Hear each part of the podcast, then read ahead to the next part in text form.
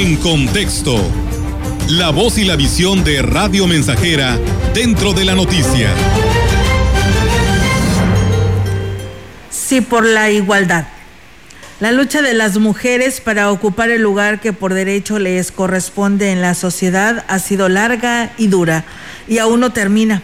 La polémica, eh, la polémica colocación de barreras metálicas frente al Palacio Nacional es solamente un episodio más de una lucha en la que el género femenino ha mostrado una vez más su inteligencia y combatividad. Construir con esas vallas un monumento en el que se recuerda a las víctimas del feminicidio ha sido una respuesta que el gobierno federal no esperaba. Y es que la misoginia actitud de blindar el Palacio Nacional revela en su real magnitud la actitud machista que, para nuestra desgracia, prevalece en muchos ámbitos de nuestra sociedad. El monumento creado con las vallas es un símbolo, es un triunfo en esta batalla por lograr que la mujer sea factor de desarrollo en la sociedad en igualdad de circunstancias que los varones con las mismas obligaciones, pero también con los mismos derechos. Exigir para el género femenino una mayor participación en la vida pública del país no es una ilusión, puesto que muchas mujeres destacadas ocupan ya posiciones de importancia. Sin embargo, no es suficiente, la apertura debe de ser total.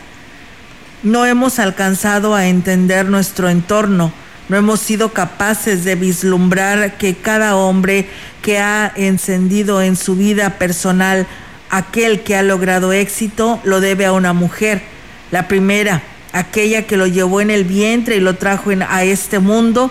Ciertamente los hombres no apareciéramos en el mundo por generación espontánea.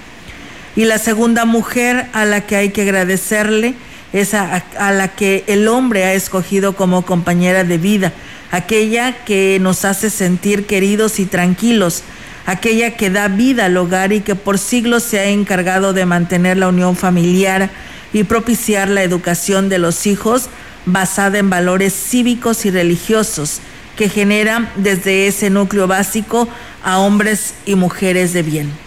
La mujer es en consecuencia argamas, argamasa y piedra para edificar la sociedad en la que vivimos. Por ello, merece reconocimiento pleno a su lugar en el mundo al que ha contribuido notablemente con sus acciones y sus pensamientos. Es por estas simples y sencillas razones que debemos hacer un alto en el camino y reflexionar y reconocer su valía. El hacerlo no es una concesión.